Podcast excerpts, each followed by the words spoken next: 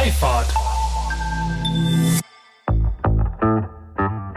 Also mit so einer Aktion stößt man was an, was Veränderung schafft. Aber man muss die Veränderung gar nicht mehr selber dann mitgehen. Also ihr habt mit einem Platz geschafft, dass ein Platz jetzt mal genehmigt ist, aber dass es quasi das als Referenz gibt und dass die Stadt gesehen hat, das funktioniert.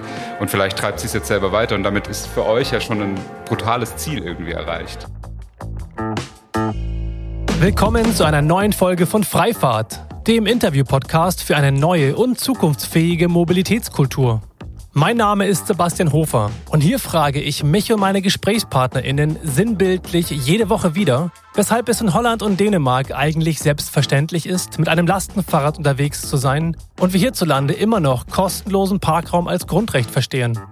Mit euch zusammen möchte ich unser aktuelles Verständnis von Mobilität auflösen und an einer wünschenswerten Zukunft unserer Fortbewegung basteln. Von Mikromobilität bis zum Hyperloop. Und deshalb spreche ich mit allerlei klugen Köpfen, die uns auf neue Gedanken und Wege bringen wollen. Es ist Samstag und ich sage herzlich willkommen zu dieser vierten und vorletzten Spezialfolge zum Citizens Lab, das während der IAA Mobility am Marienplatz aufgebaut ist. Zusammen wollen wir, also die Programmorganisatorin von Green City Experience aus München und ich, jeden Tag all jenen einen kurzen Einblick in dieses großartige bürgernahe Forum bieten, die eben nicht zum Marienplatz kommen können. Denn das Citizens Lab feiert dank des neuen Konzepts der IAA dieses Jahr eine Premiere und hat das Ziel, viele der aktuell heiß diskutierten Facetten rund um das Thema Transformation der Mobilität aufzugreifen. In kurzweiligen, ja, teils auch partizipativen Formaten diskutieren BürgerInnen mit VertreterInnen, zum Beispiel aus Wirtschaft, Politik, aber auch zivilgesellschaftlichen Organisationen, wie wir uns in Zukunft fortbewegen. Dabei geht es nicht nur um technologische Innovation, sondern auch um gesellschaftliche Teilhabe und Klimaschutz. Und in dieser vorletzten Folge spreche ich heute mit Elisa Maschmeyer und Johannes Bückle.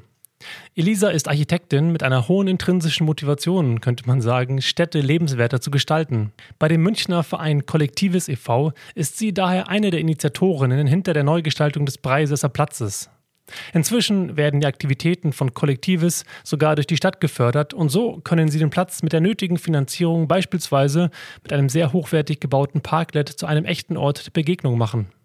Johannes ist Head of Product bei Sono Digital, also dem Team bei Sono Motors, welches die Sono-App und digitale Lösungen für geteilte Mobilität entwickelt. Johannes lebt und liebt digitale und nutzerzentrierte Produktentwicklung. In seiner langjährigen Beschäftigung mit Shared Mobility bei BMW im Bereich Mobility Services hat er sich als Pionier eine demütige und wie ich finde aufmerksame Art der Annäherung an das eigentliche Problem angeeignet. Ich wollte von den beiden wissen, warum es so wichtig ist, Menschen in die Entwicklung von Städten, Produkten oder auch Dienstleistungen mit einzubeziehen. In Form von Experimenten, Befragungen und manchmal auch Guerilla-Aktionen oder Guerilla-Unternehmertum, wie ich es genannt habe. Wenn das interessant klingt, dann würde ich sagen, lasst doch direkt reinhören. Viel Spaß! Wie natürlich allen meinen Gästen möchte ich euch beiden auch die Einstiegsfrage stellen zu diesem Podcast. Und zwar, ähm, stellt euch vor, nächsten Montag schlagt ihr die Süddeutsche auf und äh, ihr seht die Schlagzeile zur IAA Mobility. Was wünscht ihr euch, was da steht und was wünscht ihr euch, dass da explizit nicht steht? Elisa, magst du anfangen? Ja, gerne. Ähm, da könnte stehen, die IAA schafft sich ab.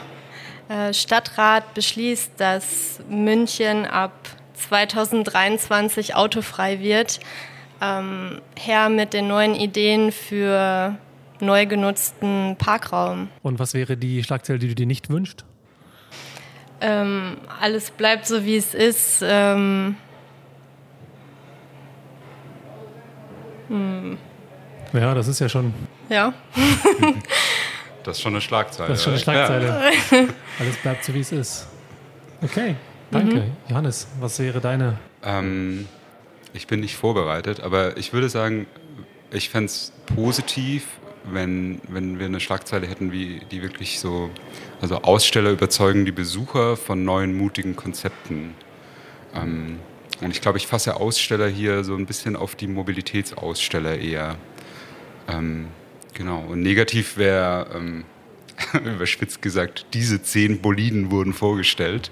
Ähm, also ja, so die klassischen Clickbaitings und dass es am Schluss dann runtergebrochen wird auf zehn Autos und das alles, was teilweise halt auch hier passiert, was ich für positiv erachte, wie hier das Citizen Lab, irgendwie untergeht. Ähm, das wäre super schade. Du hast von neuen mutigen Konzepten gesprochen. Was wären denn neue mutige Konzepte und werden schon neue mutige Konzepte vorgestellt in eurer Wahrnehmung?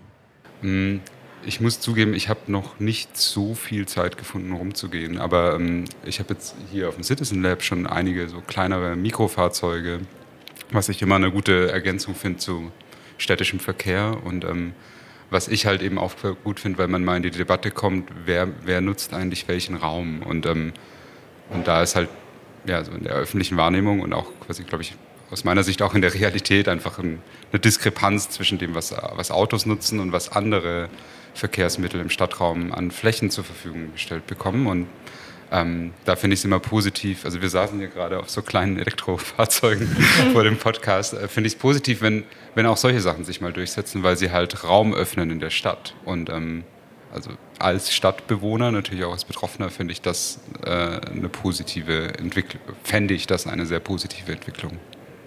Raum öffnen ist so ein Stichwort für dich, Elisa, oder? Ja, auf jeden Fall.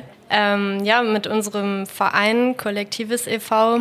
haben wir dieses Jahr ein Parklet gebaut, ähm, das im Grunde einen Parkplatz besetzt. Das ist ein Parkplatz, der dafür freigeräumt werden muss. Und anstelle des Parkplatzes kommen Sitzgelegenheiten und Hochbeete auf, diesen, auf diese Fläche. Und es zeigt irgendwie auf, was man eben auch mit einem Parkplatz machen kann, bringt die Nachbarschaft zusammen und ähm, ja, bildet irgendwie einen Treffpunkt für das Viertel. Diese Projekte ähm, sprießen sozusagen ja in den letzten Jahren in vielen Städten aus dem Boden, Berlin allen voran, aber natürlich auch in München hier. Ihr seid damit vorne dran am Preisesser Platz. Das ist ja der Platz, den du, auf den du dich bezogen hast, vermute ich mal. Mhm. Ähm, macht ihr das? Und mh, mm, meine Beobachtung ist, hat auch immer so, ist immer so zweigeteilt. Auf der einen Seite bin ich natürlich total dafür, ähm, Parkraum für sowas zu nutzen. Ähm, auch in der Corona-Pandemie haben die Schanigärten, die entstanden sind, natürlich einen Aufschwung erhalten und ähm, wurden auch beispielsweise in der in dieser Umfrage, die oder in diesem Spiel, die, die BürgerInnen würfeln sich ihre Stadt, wurde das als wesentliches Element äh, bewertet, das bleiben soll. Das Spiel hat so funktioniert, dass man verschiedene Bilder ähm, ähm, ähm auswählt oder präsentiert bekommt, was man gerne mehr haben möchte und was man gerne weniger haben möchte in der Stadt. Und Schanigärten oder die Umgestaltung von öffentlichen Raum, Plätze multifunktional zu, zu äh, gestalten, war etwas, was viele Leute mehr mehr haben wollen, auf jeden Fall. Auf der anderen Seite wurden Parkplätze und tatsächlich Straßen abgewertet. Sehr, sehr, sehr deutlich auf jeden Fall.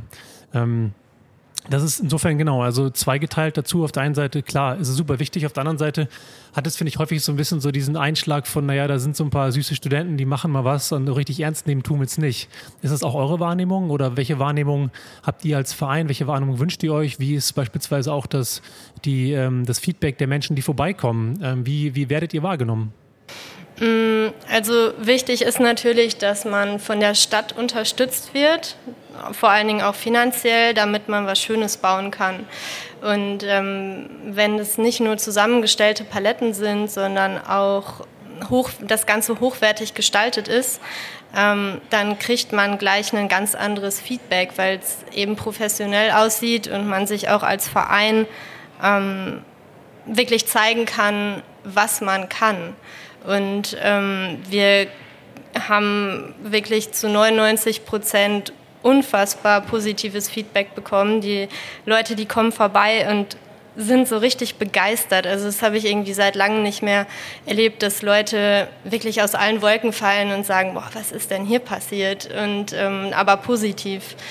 Ähm, und das ist eben super schön, dieses positive Feedback ähm, zurückzubekommen. Klar gibt es auch Leute, die sich beschweren und sagen, ähm, wir haben eh schon so einen wahnsinnigen Parkdruck, ähm, das ist jetzt in Heidhausen, warum nimmt ihr uns noch einen Parkplatz weg? aber dann irgendwie gegengefragt, warum hat eine Privatperson das Anrecht, diesen Parkplatz zu besetzen und teilweise für Monate, weil Autos auch nicht mehr bewegt werden. Viele der Anwohnenden haben einfach die Angst, wenn sie ihr Auto wegfahren, kriegen sie keinen Parkplatz mehr und dann werden die Autos eben zu Abstell, ähm, ja, zu Abstellräumen die die Straße blockieren. Kostenlose Abstellräume wohlgemerkt. Ne? Ja. Das ist ja auch der, der nächste Teil, der dabei irgendwie sehr ähm, ähm, ja, frustrierend ist. Oft ähm, So ein Ort lädt ja auch ein zu, für, für Dialog. Ähm, du mhm. hast ja gesagt, viele Leute kommen vorbei und sehen anhand dessen, was man damit machen kann, hilft man, ja, die Fantasie anzuregen, nicht nur zu sagen, das wäre toll, wenn, sondern guck mal, das ist jetzt so, das ist jetzt der Raum, der das, ähm, der das ermöglicht. Ähm, welche Arten von Menschen kommen denn da vorbei? Sind das eher sozusagen im weitesten Sinne euer Netzwerk, das ihr habt? Sind das auch mal ganz andere Menschen, die vollkommen aus anderen Lebensrealitäten stammen? Oder was sind so die extremsten Begegnungen, an die du dich erinnerst? Na, das ist die Nachbarschaft und die Nachbarschaft ist sehr gemischt. Ähm, da kommen unterschiedlichste Leute vorbei aus allen Altersgruppen, ähm, gerade auch ältere Leute, die vielleicht nicht mehr so die mh, Anknüpfungspunkte haben zu jungen Leuten in der Stadt und die total froh sind, dass auch mal wieder so ein Austausch stattfinden kann. Mh, also wirklich unterschiedlichste Leute und auch für mich, ich bin irgendwie zugezogen nach München vor drei Jahren und ich komme auf einmal mit Leuten in Kontakt, mit denen ich sonst niemals in Kontakt gekommen wäre. Und als Studentin äh, bin ich so in meiner Bubble aber ähm, wo sind in der Stadt ähm, Orte, an denen ich auch andere Leute kennenlernen kann, die eben nicht in dieser Bubble sind? Und äh, ich denke, ein Parklet ist dafür ein super Raum, weil dort die Nachbarschaft zusammenkommt. Total. Stichwort Angst, finde ich. Also wenn ich, wenn, ne, oft wird ja davon gesprochen, ihr nehmt uns die Parkplätze weg. Da spricht da, kommt da ganz viel Angst hervor. Auch die Angst, dass man eben keinen Parkplatz mehr findet. Alleine, dass man abends eine halbe Stunde um Block kreiselt, um sein Fahrzeug abstellen zu können, ist erstmal, kann man ein Mitgefühl haben für dieses Gefühl der Angst, das da entsteht, ähm, was sich dann natürlich dann ausgestaltet in Form von viel Aggression, häufig auch viel Besitzanspruch, viel eigentlich unangenehme Kultur, die dadurch entsteht. Johannes, ihr habt bei Sono mal ein interessantes Projekt gemacht und habt getestet, was es bedeutet, wenn man ein Fahrzeug einer Gruppe an Menschen zur Verfügung stellt und sagt, nutzt das mal für einen gewissen Zeitraum. Welche Erfahrungen habt ihr damit gemacht? Ich glaube, also das Wichtige für uns war einfach immer, dass wir Konzepte nicht denken, sondern ausprobieren. Ähm, und das ist so ein ganz essentieller Teil von dem, wie wir versuchen, Produkte und Dienste auch zu entwickeln.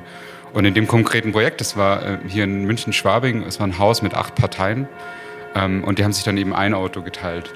Und, ähm, und das sind wir jetzt auch nicht die Ersten, die das machen. Das gibt es auch im, im Rahmen von Umparken in Berlin. Also viele viele so Modellprojekte waren da. Was wir konkret gemerkt haben, ist, ähm, dass die enorm gut klargekommen sind. Ähm, die haben einen sehr guten Mobilitätsmix eh schon verwendet und das war einfach so eine, eine tolle Ergänzung.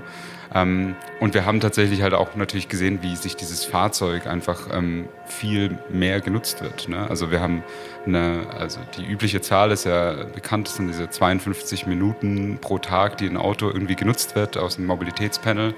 Ähm, und wir haben dann eine, zwei bis drei, äh, drei, eine Zwei- bis Verdreifachung äh, von diesem Wert gesehen. Und das ist natürlich cool. Ähm, das heißt nämlich, dass halt, also erstens der Parkraum wieder fluide wird. Also ähm, da entstehen wieder Räume zwischendrin, andere Leute, also vielleicht arbeitet sowas auch gegen die Angst, denn quasi es entsteht eine Bewegung im Parkraum. Ähm, und das andere ist natürlich auch, dass, dass wir potenziell ähm, eine Möglichkeit schaffen, dass Leute auch Autos wiederum abschaffen und diesen Raum wieder frei machen.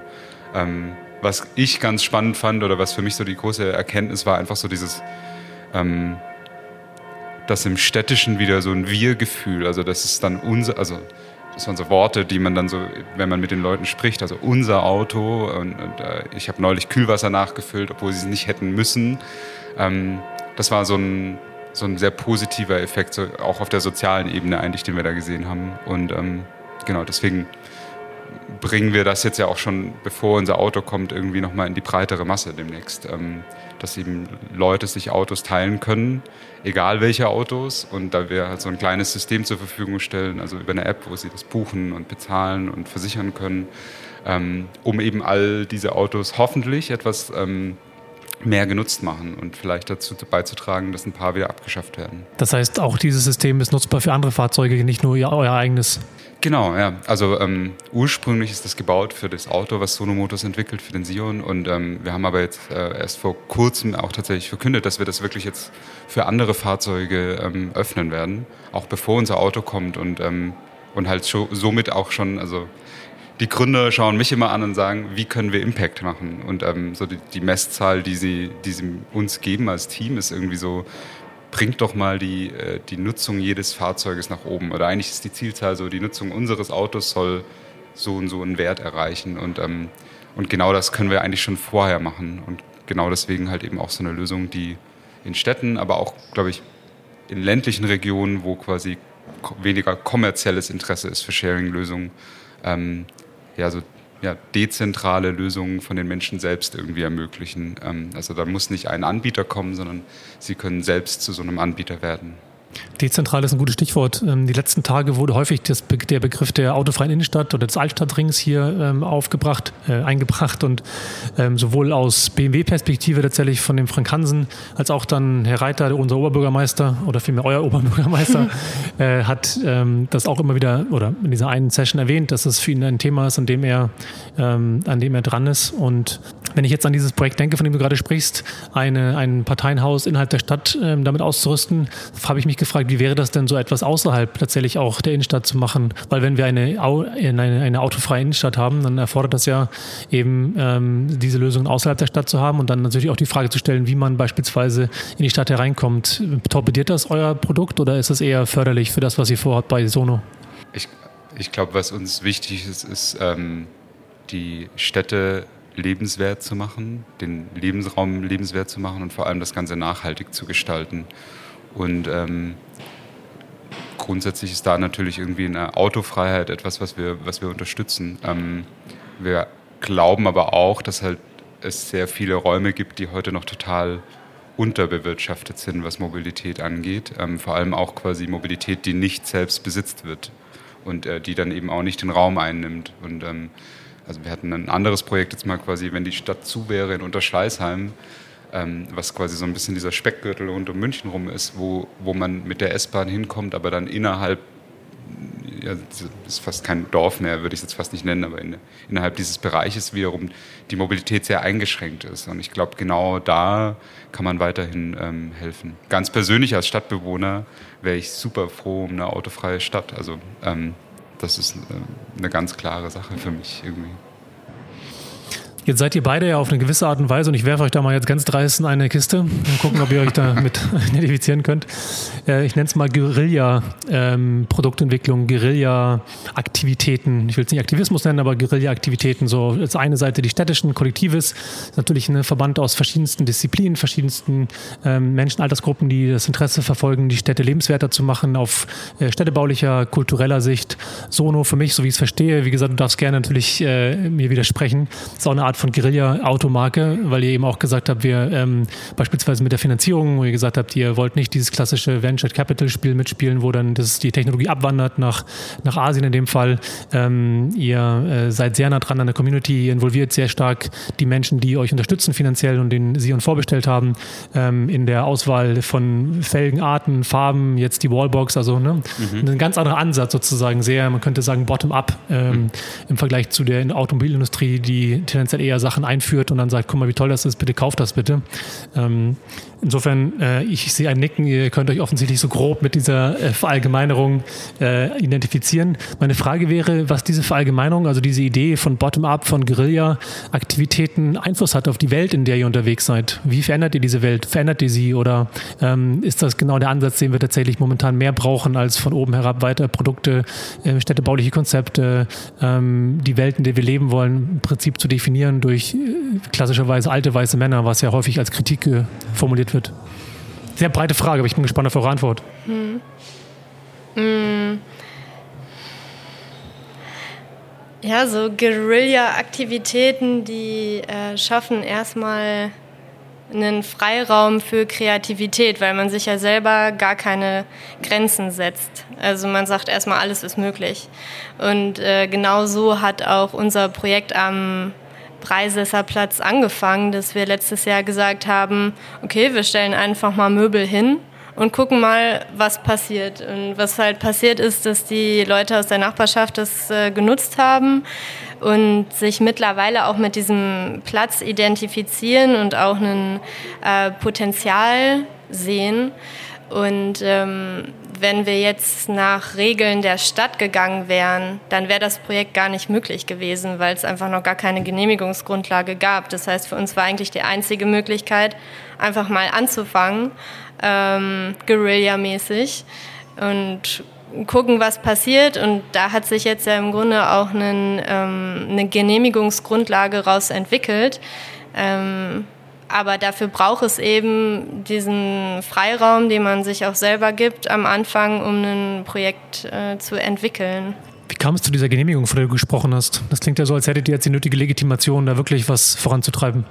Mhm, die SPD und die Grünen haben dieses Jahr einen Antrag auf Stadtterrassen gestellt. Das war so das Anfangsprojekt ähm, am Breisesser Platz, was wir letztes Jahr schon aufgebaut haben. Und der Breisesser Platz hat als Pilotprojekt oder als ähm, äh, ja, als Beispiel für diesen Antrag gedient. Also die Stadt hat gesehen, ah, guck mal, die haben da Möbel gebaut. Wie können wir das genehmigen, dass das jetzt auch in ganz München ähm, möglich ist, für Anwohnende ähm, aufzubauen?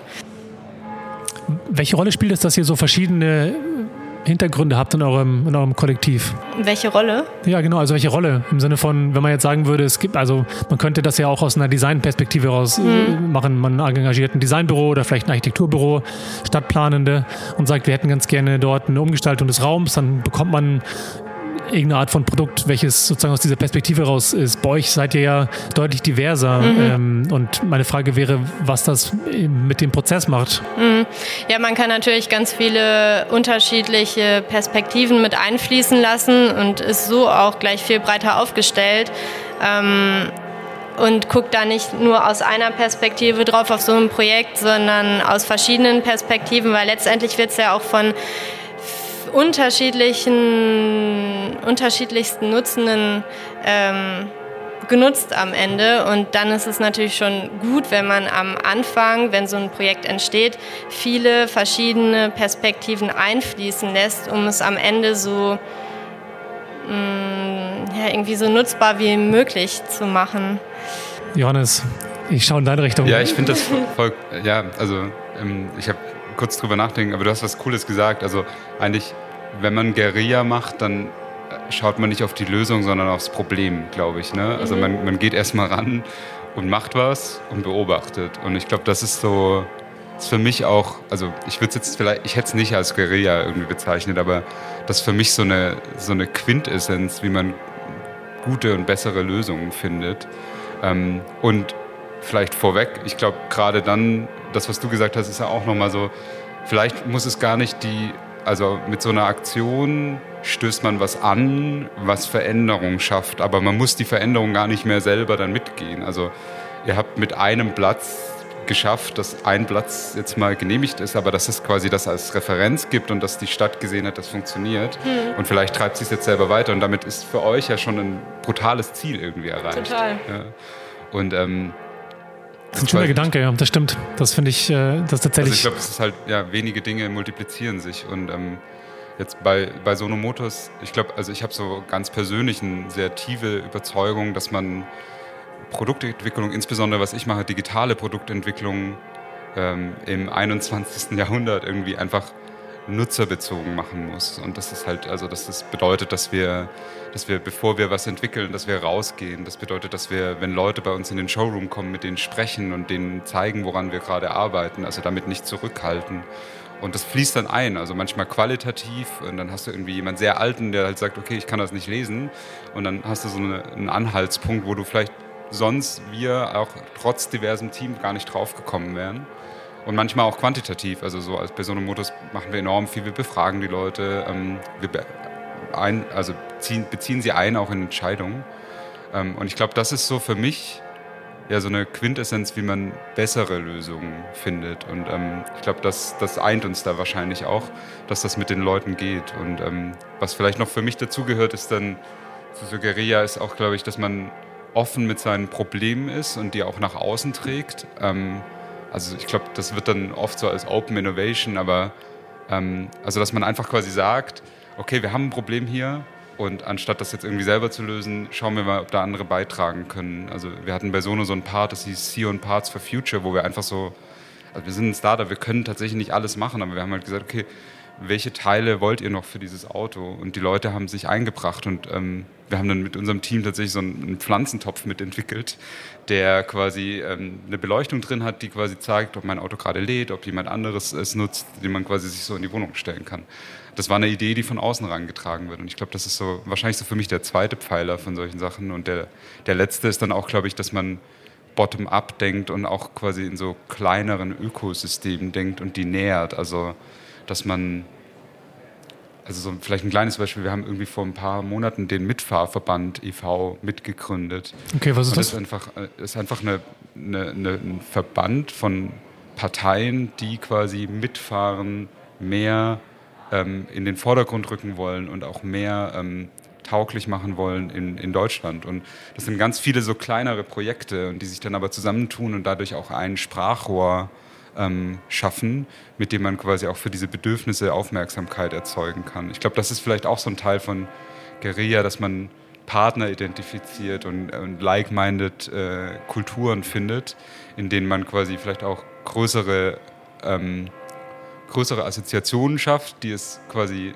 schaffen, quasi Veränderungen zu erzeugen, obwohl jeder einzelne von, von denen das vielleicht gar nicht geschafft hätte. Und, ähm, und dadurch halt wirklich auch eine Veränderung anstößt, die, die, die nachhaltiger ist, also im, im Sinne von der Dauer, als jeder Einzelne kämpft ohne Ende an seiner äh, Mitfahrersitzbank ähm, und weiß gar nicht, dass irgendwo anders tatsächlich andere Leute genau dasselbe Problem haben und die ähnlichen Probleme mit äh, Genehmigungen und allem drum und dran. Das ist eigentlich genau das, was wir bei Kollektives jetzt auch gemacht haben. Wir sind verschiedene Kollektive, ähm, die sich, die alle irgendwie so für sich gekämpft haben. Und wir haben gesagt, boah, irgendwie brauchen wir mal eine Plattform, ein Netzwerk, wo wir diese ganzen Kollektive äh, unter einen Schirmverein stellen und dann auch gemeinsam ähm, Projekte entwickeln können, auch wieder aus verschiedensten Richtungen. Und man kann sich da auch immer gegenseitig helfen. Es ist halt Wahnsinn, was da für äh, Symbiosen entstehen, ähm, weil wir eben so breit aufgestellt sind. Ja, ja ich glaube, da entsteht viel und das ist so ein bisschen, ja, das ist halt irgendwie Aktionismus dann wahrscheinlich. Mhm. Aber es entstehen ja auch, also ich weiß nicht, wie es jetzt bei Kollektives ist, aber natürlich immer, wenn sich mehrere mehrere Interessen zusammentun, dann wird es auch manchmal ja schwieriger, weil man Konsens herstellen muss über potenziell ähm, schwierigere Themen. Also wir sind jetzt so sehr abstrakt geworden, sorry. super. Wir nee, können gerne wieder zurück, aber also ich glaube, auch wenn so mehrere Kollektive zusammentun, dann hat sich davor jedes Kollektiv selbst Meinungen gebildet mhm. und jetzt müssen sich trotz diversen Meinungen in Kollektiven wieder quasi in dem Verband, den ihr euch gegeben hat oder in dem Verein ist, hm. glaube ich, wiederum ja auch Meinungen herauskristallisieren und ein Konsens erreicht werden. Und das wird ja schwieriger, dafür hat man mehr Impact potenziell. Ne? Auf jeden Fall, ja. Genau, ich hatte es vorhin schon erwähnt, die, dieses, ähm, diese Bürgerbeteiligungs, dieses Bürgerbeteiligungsformat, welches hier gerade am Citizens Lab gespielt wird von Green City Experience, wo es darum geht, eben auf Basis von Bildern intuitive Reaktionen zu bekommen von den Menschen, die da sind. Mittlerweile wurden 370 eben befragt, zumindest war der letzte Stand gestern am Freitag. Und ähm, naja, also das Ergebnis davon ist, finde ich, recht eindrucksvoll, auch wenn es nicht repräsentativ ist, aber es ist schon eben relativ deutlich, dass beispielsweise 51 äh, Prozent eben sich andere Gestaltungsformen wünschen für öffentlichen Raum, wie vorhin schon erwähnt. Oder eben auch 78 Prozent sagen, dass sie Autos in der Innenstadt ablehnen oder in Form von Parkplätzen, in Form von Fahrspuren. Ähm, also es ist, und da waren die, die Altersgruppen tatsächlich, also die größten Gruppen waren 20 bis 29 und dann wiederum Ü60. Also auch da nicht nur sozusagen irgendwelche mit 30er oder so oder unsere Bubble, ähm, sondern eben auch wirklich dort eigentlich die ähm, über die ganze Breite unserer, unserer Gesellschaft hinweg. Also ich finde das ähm, es zeigt doch so ein bisschen eigentlich, dass wir in der Gesellschaft, dass die Menschen, die tagtäglich mobil sind, wenn man sie sozusagen in so einem geschützten Raum mal fragt und sagt, guck mal hier, findest, willst du das haben in Form eines Bildes oder willst du das haben? Und die Bilder waren alles andere als suggestiv, ne?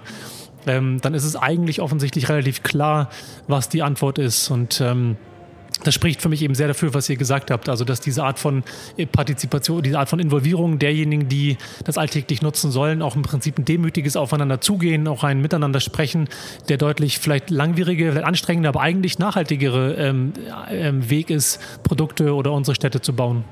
Also, ich glaube, ich habe da ich habe da eine sehr, sehr starke Meinung bei solchen Sachen. Das ist also, gut. Hatte ich vorhin ja auch gesagt, das ist äh, ich glaube, es ist enorm wichtig, dass man solche Lösungen gemeinsam entwickelt. Ähm, ich habe das Spiel, ähm, ich war am Mittwoch hier mit meiner Tochter und habe das äh, auch gespielt. Die ist viel zu klein, die hat halt irgendwie nur gesagt Fahrrad. Ähm, aber ich habe es gespielt und ich würde schon aber vielleicht noch einen Punkt einwerfen, weil er sagt ja, das will ich und das will ich nicht. Aber er fragt, das Spiel fragt zum Beispiel nicht, wie, wie, kommt, wie mag ich in die Berge kommen? Und das die Problemstellung, die wir haben, ist ja schon vielschichtiger. Ne? Und, ähm, ja, natürlich. Und ähm, letztendlich sprechen wir bei Sustainability und Mobilitätswende weiß nicht, ob ich das jetzt. Doch, also wir sprechen ja auch über eine Form von Verzicht irgendwie. Ne? Also ähm, das Bequemste ist, jeder Mensch hat sein Auto, seinen privaten Parkraum vor dem Haus und kann damit irgendwo hinfahren. Per se erstmal. Ähm, wenn man sie jetzt fragt, wie willst du den Raum vor, dir, vor deiner Wohnung haben, dann ist, glaube ich, eine sehr klare Assoziation. Ich glaube, das Problem entsteht erst in dem Moment, wo man quasi Verzicht üben muss.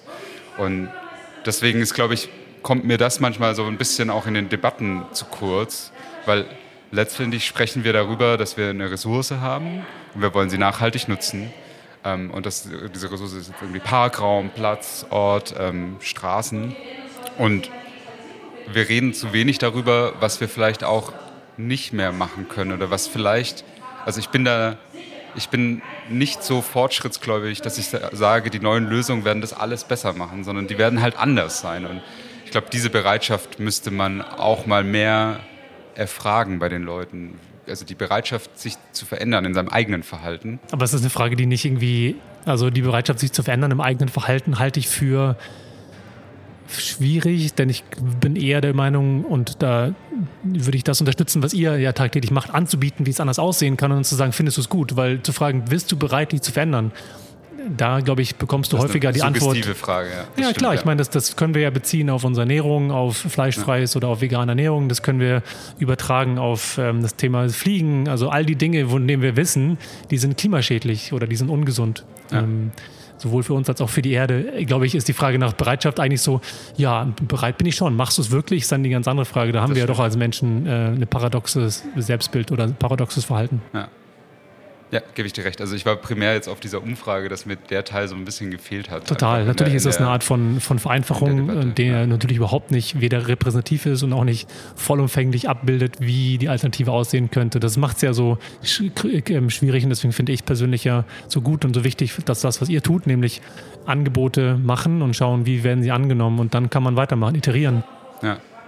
Ja, und vor allem halt, ja, also ich glaube, ich hatte ja zu Beginn mal gesagt, wie kann ich mir so eine positive, äh, so eine positive Schlagzeile vorstellen, ist so quasi ähm, Aussteller zeigen Lösungen und überzeugen die Besucher. Ich glaube, das ist tatsächlich auch was, was man mit Aktionismus erreichen kann und was man mehr machen muss, ist den Leuten zu zeigen, greifbar zu machen, wie die Lösung aussehen könnte. Ähm, und vielleicht auch zu lernen, dass das, was man im Kopf hat, falsch ist und man in eine andere Richtung arbeiten muss. Ähm, aber das ist so, ja, also ich habe oder wir haben aus diesen Projekten enorm viel gelernt, auch in den verschiedensten Settings. Ähm, und wir haben da auch Veränderungen angestoßen, die wir irgendwie so ein bisschen breiter tragen wollen jetzt auch. Und ähm, ich glaube nicht, dass wir das am Reißbrett geschafft hätten. Und ich glaube auch nicht, dass wir eine, ähm, sag ich mal, mit einer Präsentation die Leute überzeugt hätten, sondern ich glaube, äh, also die Debatten, die man führt, sind viel besser, wenn sie greifbarer werden. Ne? Also wenn man sagen kann, hey, aber du bist doch da mal draußen auf dem Platz gesessen. Es war doch eigentlich schon ganz schön, da irgendwie in der Nachmittagssonne zusammen Kaffee zu trinken. Ähm, ist eine viel bessere Debatte als, ähm, ja, aber ich werde das ja eh nie nutzen. So, also, hat wenig Handhabe. Ne? Das bringt mich nochmal zu einer letzten Frage, bevor wir dann auch auf die Zielgerade zu schlendern. Ähm, gestern am Freitag gab es relativ viele Proteste rund um die IAA, gerade im Open Space in der Innenstadt.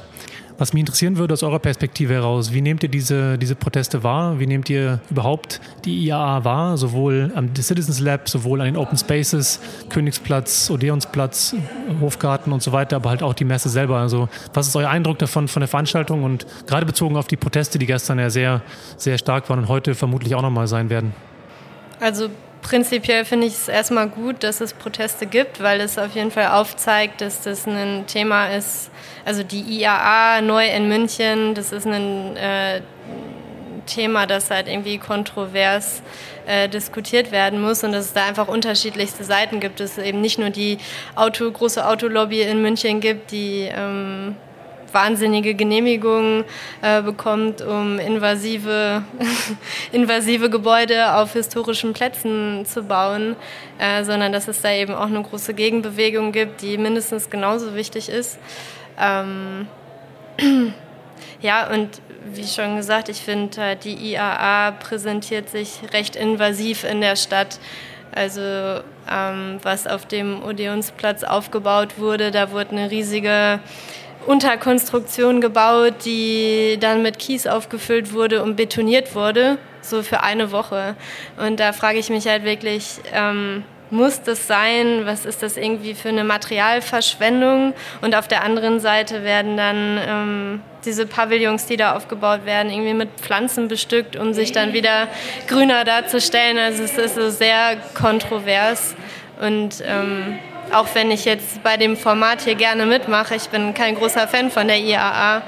Ähm, ich finde es gut, dass es äh, Diskussionsorte gibt und auch über darüber irgendwie kritisch gesprochen werden kann. Ähm, aber die Frage ist, ob das in so einem großen Rahmen in der Innenstadt vor allen Dingen stattfinden muss. Absolut, ja. definitiv. Das ist, glaube ich, ähm, ähm, etwas sehr Wichtiges, dass eben auch diese dieser Dialog stattfindet, dass es auch diese Stimme gibt mhm. und dass die auch gehört wird. Mhm. Sowohl währenddessen als auch im, im, im, Nachhinein. Und eben auch, dass respektvoll miteinander umgegangen wird. Und das ist, glaube ich, da steht noch ein Fragezeichen hinter, wie oder ja, wie das, wie das momentan passiert. Ich finde, also ich finde eigentlich die Debatte am wichtigsten. Und ähm, in der Debatte ist es wichtig, dass beide Positionen mit einer gewissen Haltung zum Dialog auch reingehen. Und, ähm, und ich glaube, das ist so die Proteste haben wenig, also die haben suchen eine Art, ihre Stimme gehört zu machen, die vielleicht nicht so stark im Vorfeld gegeben wurde, auch wenn ich nicht ganz im Detail drin stecke. Ähm, ich finde es positiv, dass, dass das sichtbar wird, dass es nicht eine, eine, eine Veranstaltung ist, die 100% positiv bewertet wird von allen, sondern dass es irgendwie auch sichtbar wird, dass es da Gegenstimmen gibt. Und also ich stimme dir auch zu, es ist schon, es fühlt sich sehr invasiv teilweise an. Und ähm, ja, also jetzt auch quasi dieser Aspekt Nachhaltigkeit muss man halt ganzheitlich denken. Also wir sitzen hier in so einer Jurte mit Holzkonstruktionen. Ich weiß nicht, wie stark jetzt irgendwie neben den Prototypen, die gezeigt wird, die Messestände wiederum recycelbar sind, die teilweise da sind. Wenn ich jetzt höre, die sind betoniert und ich habe große Stahlkonstruktionen. Ähm, also ich bin, ich finde wirklich diesen Dialogort gerade hier und auch an anderen Orten enorm wichtig und sehr, sehr positiv. Auch als Mensch, der sich sehr stark um Mobilität kümmert, ist dieser Dialog sehr, sehr gut. Also es war eine tolle Woche. Ähm, und ich glaube, in dieser, in dieser Debatte IAA und Gegner der IAA wäre auch mehr Dialog wahrscheinlich wünschenswert von beiden Seiten. Vielen Dank. Dann die letzte Frage, worauf freut ihr euch heute? Was sind die Sessions oder welche Session werdet ihr euch heute anschauen und ähm, genau, worauf freut ihr euch heute? Na, wir haben heute noch ein Vereinstreffen und danach wollen wir gemeinsam zur Radeldemo äh, fahren. Das ist natürlich der Gegenpart, aber ich denke mal, es ist wichtig, sich beide äh, Seiten anzugucken und sich von beiden Seiten ein Bild zu machen, um in einen Dialog zu treten. Alright, Johannes, was schaust ähm, du dir heute an? Ich habe ich hab mir auf dem Weg hierher nochmal das Programm angeguckt und ähm, es waren coole Sachen auch in den letzten Tagen schon dabei. Heute fand ich die Session mit äh, Roblox enorm cool. Also es gibt eine Session, Session, wo mit Gaming quasi Mobilität gezeigt werden soll. Ähm, und äh, das haben wir wiederum in unserer Bubble nicht auf dem Schirm. Ne? Also Roblox hat halt irgendwie mehr als doppelt so viele Menschen wie in Deutschland spielen, die jeden Monat Roblox spielen. Und äh, in den USA kenne ich die Zahl, dass irgendwie zwei Drittel aller Jugendlichen spielen Roblox. Und es ist ein kreatives Spiel, in dem man quasi sich Welten bauen kann. Und ähm, ich glaube, das ist ein Workshop hier. Ähm, und das ist natürlich eine spannende Sache. Also wenn man gerade auch aus jüngeren Generationen einfach nochmal, die vielleicht viel ungehört sind jetzt so in, in dieser Debatte nochmal so ihr Wunschbild sieht. Also es ist ein, ein Extrempunkt, der, glaube ich, super spannend ist und natürlich auch quasi wiederum eine Plattform, die es ermöglicht, dass viele verschiedene Leute einfach mal visualisieren können, was, was sie sich eigentlich vorstellen. Ja. Ja, tipptopp. Gutes Stichwort. Das startet nämlich genau jetzt. Deswegen würde ich sagen, vielen Dank für das Gespräch und viel Spaß noch auf der IA oder auf der Sternfahrt. ja, vielen Dank. Danke dir, Sebastian. Ciao.